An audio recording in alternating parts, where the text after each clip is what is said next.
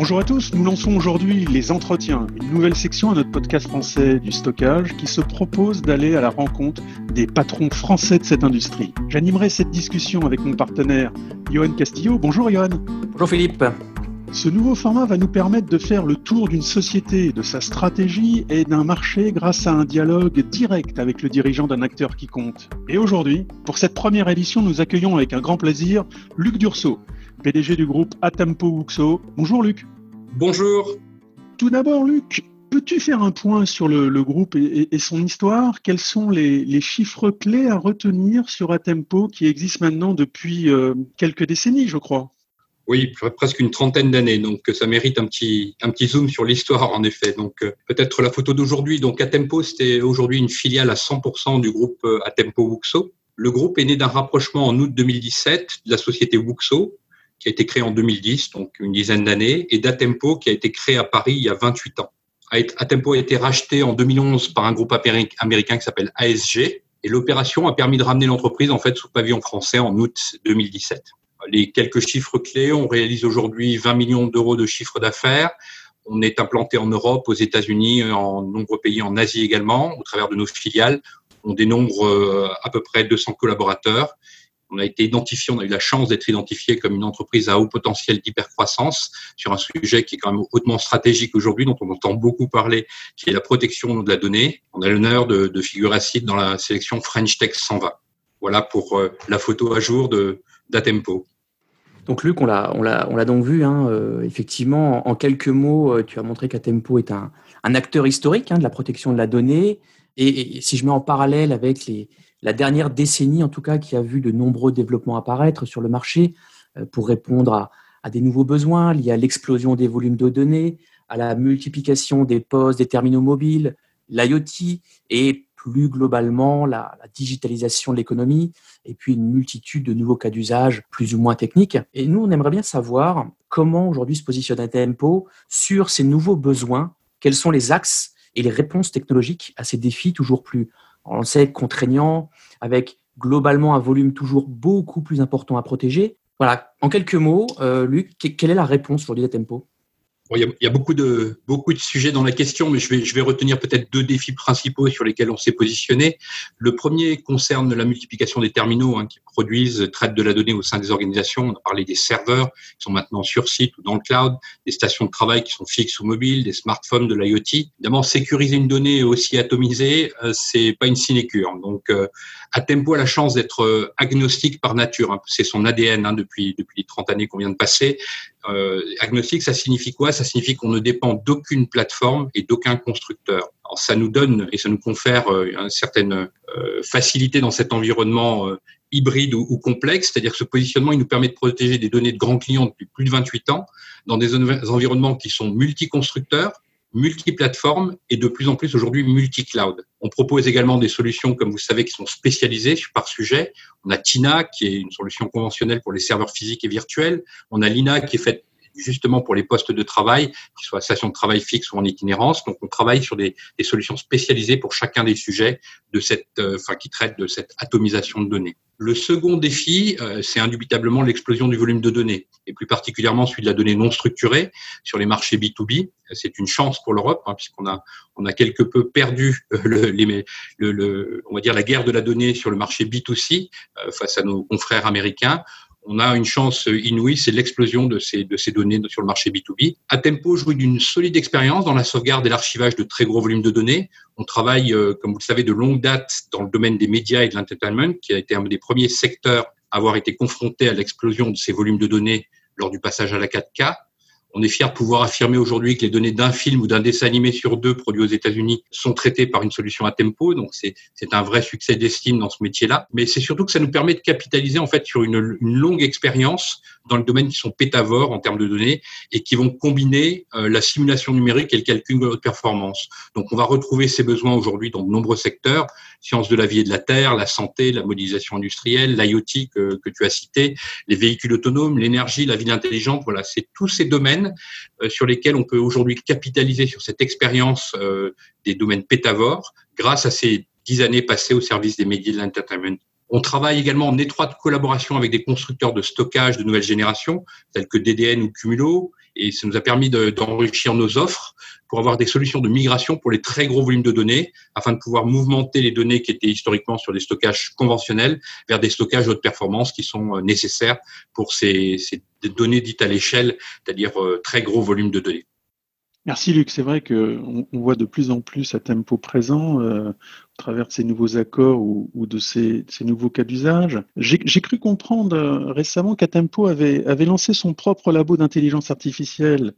Est-ce que tu peux, tu peux nous en dire plus sur ce, sur ce lab et comment cette intelligence euh, va apparaître dans, dans, la gamme de produits que tu as un peu couvert euh, sur, sur la réponse précédente. Et pour quel type de service particulier justement Quel va être l'apport de cette, euh, de cette intelligence pour les cas de protection de données, d'archivage, de migration? De façon tout à fait humble euh, le laboratoire d'intelligence artificielle auquel on fait référence donc a été ouvert, il s'appelle Nextino. Hein, il a été ouvert en 2019. Il a été ouvert à Orléans, donc à, une heure de notre siège de Paris, hein, dans le sud de Paris. La feuille de route, elle est assez claire. On n'est pas sur de la recherche fondamentale en intelligence artificielle. On n'a pas cette ambition. On n'en a pas la taille. Hein. La feuille de route, elle est assez simple. C'est simplifier la vie des exploitants des solutions à tempo. Donc la structure travaille quasi exclusivement pour à tempo pour enrichir en fait les solutions avec euh, des bénéfices qui vont s'articuler autour de quatre axes. Une première fonction qui est une fonction d'inventaire, de savoir une cartographie en quelque sorte des supports de stockage et des données. Une deuxième fonction qui est une fonction d'analyse où on va évidemment regarder la typologie, les usages, les niveaux de disponibilité, la conformité réglementaire, le type de stockage, le coût du stockage sur lesquels sont, sont hébergées ces données. Une fois qu'on a cette cartographie et euh, les, les, analyses qui en, qui en découlent, on va pouvoir également apporter des outils d'aide à la décision, c'est-à-dire qu'en fonction d'une sorte de gros moteur de, de, de, de on va ça un, moteur d'aide à la décision, un moteur de règles en quelque sorte, qui en fonction des besoins de l'organisation, de ses contraintes, de ses règles, qui vont être fixées par l'organisation elle-même, va en fait proposer des scénarios d'automatisation ou de semi-automatisation pour simplifier la vie des exploitants. Donc, c'est des actions qui vont découler, des décisions qui sont à prendre, une des problématiques qu'on a dans le, stockage de données, c'est que beaucoup de politiques de stockage ont été faites euh, et ont été décidées à un moment donné, et ces règles restent statiques, alors que la donnée qui, qui, qui vient se stocker, elle se déforme dans le temps. Donc l'idée, c'est d'apporter en fait une couche qui permet d'avoir un réarbitrage permanent de la politique de sauvegarde, stockage ou archivage, voire de migration quand elle est nécessaire, en fonction de ce qu'on va trouver et de la déformation de ce qu'on trouve en fait sur les différents stockages. Donc on est vraiment sur une politique dynamique, on n'est plus sur une politique de protection statique. Très bien, merci Luc. On voit effectivement que, que la vision à tempo est, est extrêmement prometteuse. Ton discours, notamment autour de votre ambition pour euh, autour de l'IA, nous donne vraiment euh, envie de t'avoir sur un à, nouveau sur un second épisode. Mais bon, ça c'est une autre histoire. Mais euh, moi, j'aimerais faire une, petite parenthèse pour parler d'actualité commerciale et, et, autres, business plutôt. On a traversé et on traverse malheureusement voilà une une crise autour du Covid qui a touché, alors on le sait bien, en premier la santé, mais également, également le business de beaucoup d'entreprises. Et nous, on aimerait savoir aujourd'hui à Tempo comment s'adapter à Tempo finalement à cette période un peu particulière, même complètement étrange, euh, qui n'est d'ailleurs toujours pas terminée. Est-ce qu'il y a eu un, impact et, quel a été cet impact finalement pour Atempo? Comment est-ce que vous avez géré toute cette, cette chose-là et comment vous allez, vous allez continuer dans les mois à venir? Il y a deux points principaux. D'un point de vue organisationnel, euh, ça nous a touché sans plus, puisque par, par nature, notre métier est fait pour faire face à des crises. Alors c'est clair que celle-ci, très honnêtement, on l'avait pas vu venir. Euh, mais on est, on est quand même là pour travailler sur des pandémies cybercriminelles. On y est préparé, on est préparé à travailler en télétravail avec des cellules de crise. Donc d'un point de vue organisationnel, on est passé euh, voilà en scénario euh, classique de cellules de crise. Ça nous a pas fait grand-chose, ça n'a pas modifié euh, et impacté l'organisation, en tout cas la communication les échanges. C'est plutôt avec les tiers que la communication a été altérée parce que le, niveau de gestion de crise qu'on a nous dans nos métiers est pas nécessairement euh, préparé de la même façon chez, nos clients. Donc euh, en interne, pas de drame, j'allais dire d'un point de vue organisationnel, euh, des communications avec les clients interrompues ou, plus compliquées, ça c'est certain. D'un point de vue business, à présent, nous on travaille sur des projets qui sont quand même des projets de cycle long, avec des cycles de décision qui varient entre 9 et 24 mois. Donc euh, les projets étant arrivés pendant le Covid étaient des projets mûrs, très peu ont été reportés. Donc l'impact court terme pour nous a été vraiment très très limité, pour pas dire euh, compensé, j'allais dire, par les, les besoins euh, en, en, solutions de cybercriminalité. Je pense notamment à une opération qu'on a faite avec OVH, des opérations solidaires pour permettre à des établissements de santé, des OIV, des, des OSE de pouvoir travailler en, en sécurité en télétravail avec des solutions gracieuses. Donc, on, dire, l'activité n'a pas été euh, fortement impactée pendant la période. En revanche, ce que l'on sent venir, euh, et, surtout avec cette deuxième vague qui semble poindre, c'est quand même un ralentissement général de l'économie mondiale. On parle de, de, de plus de 12,5 points de, PIB en, en, régression, donc ça, c'est quand même pas neutre. On voit bien un endettement grandissant de toutes les entreprises, et, y compris des collectivités, ce qui nous fait craindre quand même un ralentissement des investissements et du coup, euh, bah, par domino, j'allais dire un impact sur les, investissements. Ça signifie moins d'achats de solutions dans le, court terme. Les entreprises vont privilégier un remboursement de la dette plutôt qu'un investissement, ce qui me paraît euh, complètement logique. Dernier, critère, c'est que cette crise, elle est mondiale. Donc, on on peut même pas dire qu'une plaque géographique va compenser une autre. Malheureusement, on est touché de partout, euh, dans des proportions différentes. On est touché mondialement. Donc, on, s'attend quand même à un ralentissement général de l'économie qui, devrait nous impacter, euh, dire, comme, comme tout un chacun, malheureusement. Luc, je voulais qu'on qu rentre un petit peu dans les détails. À Tempo est, bien connu pour la solution pour la solution Tina. Tu parlais de migration avec Myria.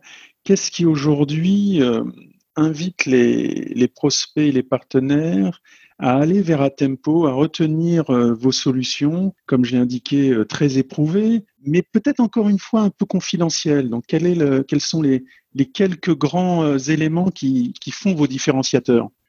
Ça dépend un petit peu des, des en fait, des sujets qu'on adresse deux niveaux, une première réponse qui prévaut principalement en Europe et une, et une autre réponse qui va prévaloir euh, sur un segment de marché bien particulier à l'échelle internationale.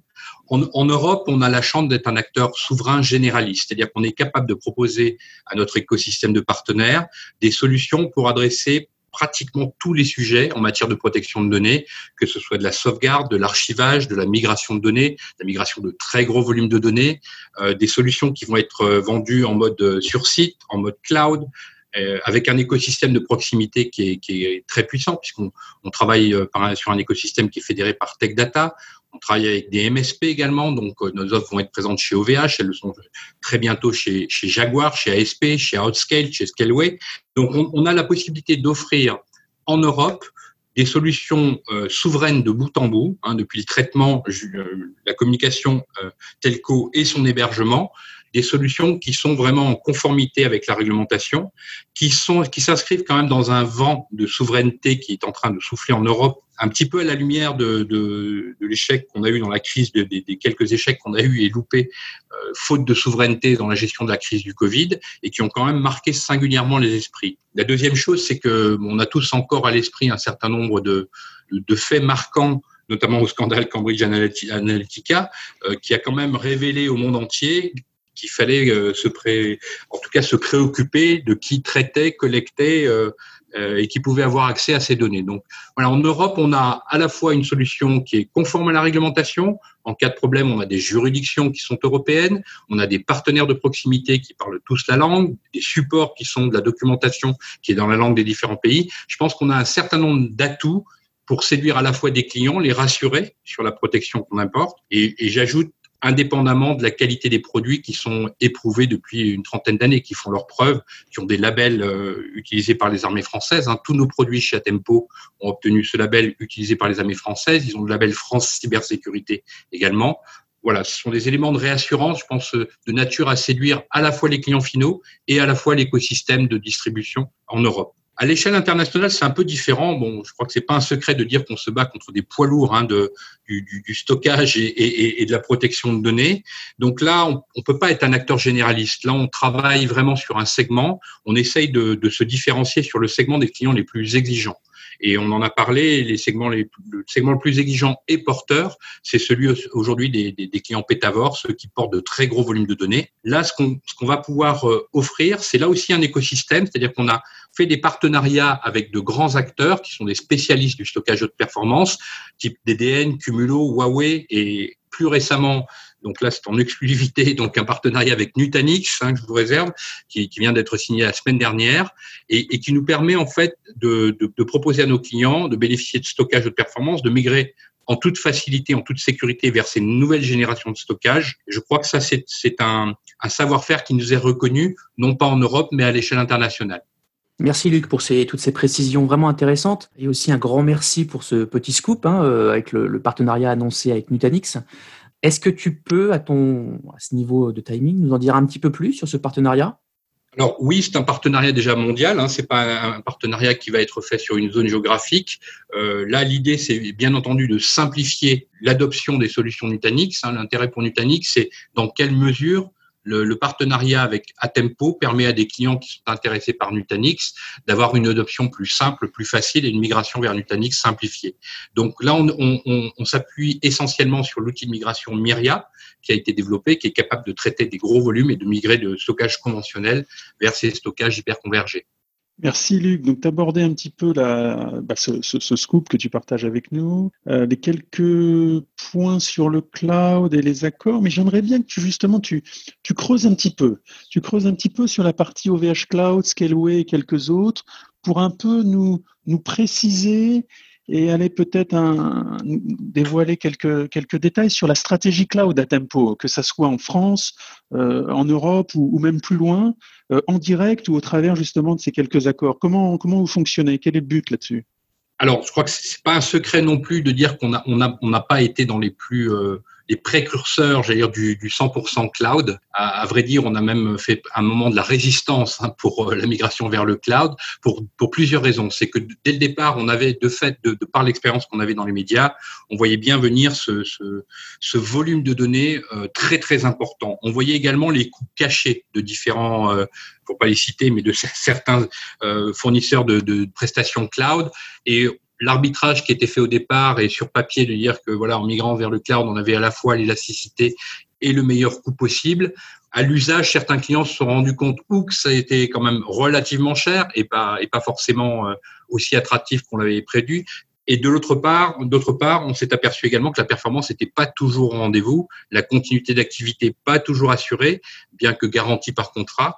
Donc, on, est, on est rentré, c'est vrai, dans le cloud avec euh, à, pas feutrer, en, se disant voilà, il faut qu'on, il faut qu'on propose nécessairement, on peut, peut pas s'opposer à ce mouvement vers le cloud et, notamment aux bénéfices qu'il offre euh, en termes de, puissance de calcul, hébergement, applicatif. Euh, accessible simplement par un réseau de telco. On est dans l'Internet aujourd'hui, hein, donc euh, on ne pouvait pas s'opposer à ce mouvement-là, mais on, avait quand même le pressentiment que ce cloud serait, en tout cas pour nos clients, pour la typologie de clients qu'on a, hybride. Donc on a travaillé euh, un peu plus lentement, c'est vrai. On est, rentré euh, un peu moins rapidement sur le sujet cloud que certains de nos, confrères. On n'a pas mis tous nos œufs là-dedans. On a continué à garder et à capitaliser sur notre savoir-faire. Je pense à la bande notamment. Le savoir-faire qu'on a sur la bande, qui est un, savoir-faire reconnu là, également à l'entreprise par, par tous nos confrères également.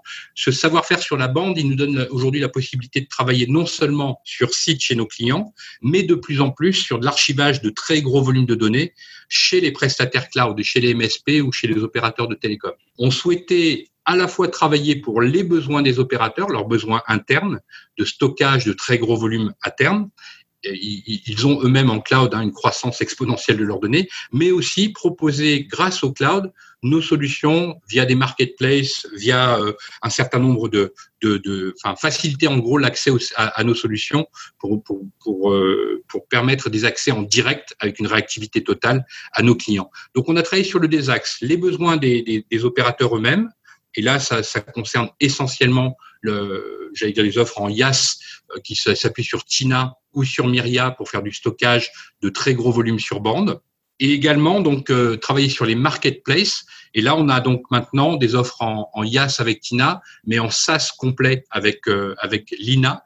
On fait partie, par exemple, d'une sélection de, solutions qui, a été lancée par OVH, qui sont labellisées Open Trusted Cloud et qui vont offrir donc un niveau de sécurité de disponibilité totale et bien, entendu de conformité réglementaire totale et qui sont basées sur des solutions, une sélection de solutions souveraines évaluées comme EVH comme prometteuses et, surtout rendant le service au quotidien pour répondre à la question, voilà, je dirais qu'on n'est pas, on n'a pas été les, les, plus rapides parce qu'on avait quand même quelques réserves sur le 100% cloud.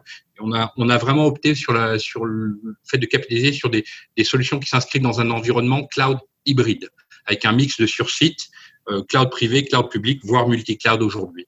Désolé pour cette réponse un peu longue. Merci, merci Luc. c'est une réponse longue, mais, euh, mais très claire et très intéressante. Pour terminer notre dialogue, on avait une dernière question à te poser. Peux-tu, en quelques mots, partager avec nous, même si on l'a évoqué durant tout cet entretien, hein, quels sont les prochains grands travaux ou les news pour Atempo? Alors, on a bien compris que l'IA est un axe fort, mais plus globalement, à quoi devons-nous nous attendre dans les prochains mois? Quelles sont peut-être les surprises que vous nous réservez? Alors, même si avec Nutanix, on a déjà eu un petit bout de la réponse, est-ce qu'il y a d'autres choses qui devraient arriver cette année et qui, euh, qui pourraient surprendre beaucoup de monde? Comme, comme, je le mentionnais, on a, on a multiplié euh, les partenariats, euh, que ce soit avec des constructeurs, que ce soit avec des, des, MSP ou des cloud providers, qui vont nous permettre et qui nous permettent déjà hein, de, de, de renouer avec la croissance, puisqu'on fait une croissance euh, supérieure à 20% sur le premier semestre, par exemple. L'ambition, là, c'est vraiment de significativement renforcer la R&D pour soutenir une roadmap qui est ambitieuse, puisque ces constructeurs et ces cloud providers nous demandent un certain nombre de nouvelles fonctionnalités. On va donc euh, pratiquement doubler notre R&D sur les 12 mois qui viennent. Le volant d'affaires en Europe commandeur des frontières européennes, il est en forte progression, j'en ai parlé, et, et, ça nous permet, nous, en tout cas, je pense que l'Europe a besoin d'un champion de la protection de données pour euh, affirmer sa souveraineté. On l'a vu en parlant du Covid, pour protéger son économie. C'est un, un, des sujets sur lesquels on parle beaucoup aujourd'hui. Comment relancer euh, l'économie européenne et mondiale pour protéger aussi sa propriété intellectuelle, sa fiscalité, euh, ses cerveaux. Hein, garder nos, nos, cerveaux. On dit toujours qu'on a le, la, plus haute densité de mathématiciens de haut niveau à Paris. Euh, on a quand même à cœur de les conserver. Euh, également pour l'excellence en termes de programmation et de développement.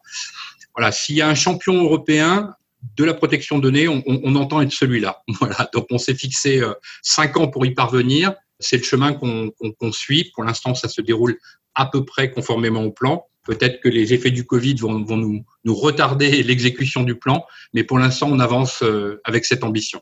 Merci Luc, merci euh, de t'être prêté au jeu de cet entretien, jamais facile. Merci à vous, merci beaucoup. Merci Johan. Merci Philippe, merci Luc, bien sûr.